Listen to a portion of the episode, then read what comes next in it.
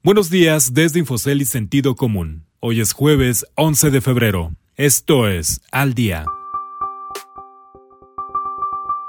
Reveses judiciales animarían reforma energética de López Obrador. Morena en Senado, insatisfecho con la bancarización de migrantes. Extranjeros retiran 10.5 mil millones de pesos de deuda mexicana. ¿Por qué algunos bancos generan menos provisiones? Hola, soy Ricardo Legorreta y estas son las historias que debes saber para estar al día.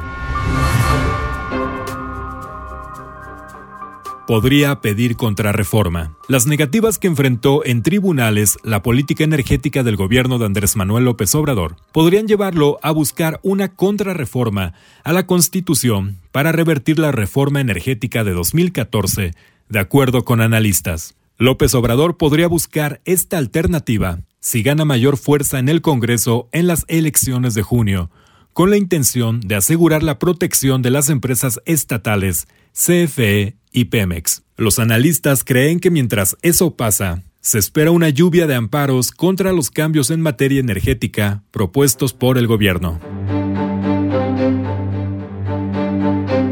Hechos, no palabras. La propuesta que presentaron las principales autoridades financieras del país, encabezadas por la Secretaría de Hacienda y Crédito Público y el Banco de México, para resolver la circulación de dólares en efectivo en México, podría no ser suficiente para desalentar a los legisladores a impulsar cambios a la ley. Alejandro Armenta, el presidente de la Comisión de Hacienda y Crédito Público del Senado dijo que no está satisfecho con el programa para bancarizar los dólares en efectivo que circulan en México por concepto de remesas y de ingresos en zonas turísticas, porque esto no resuelve el problema a fondo que padecen los migrantes. Por ello, el senador de Morena dijo que esperará a la resolución de la Cámara de Diputados en esa materia, aunque espera que la reforma sea aprobada en los términos propuestos, pasar de los dichos a los hechos.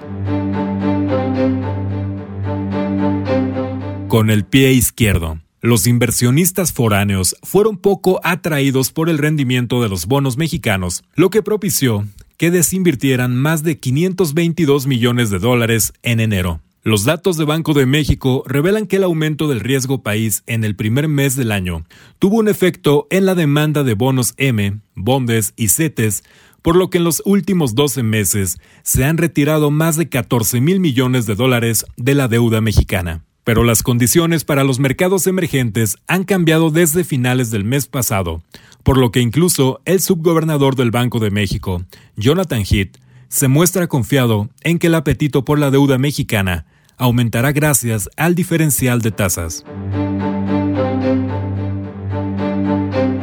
Despreocupados, las provisiones preventivas generadas por los bancos les permiten anticiparse al deterioro de su cartera y en tiempos como la actual pandemia incluso generan montos adicionales. El segundo y el cuarto trimestre del año, con base en ese indicador, parecen ser los momentos en los que la banca en México tuvo las perspectivas menos optimistas, pues abultaron sus reservas. Pero Inbursa y Santander no siguieron la tendencia en el último tramo del año, lo que está relacionado con la composición de su cartera y su enfoque de medición de riesgo. Usted puede consultar estas y otras historias en la terminal de Infocel y en el portal de Sentido Común. Este fue su resumen noticioso al día.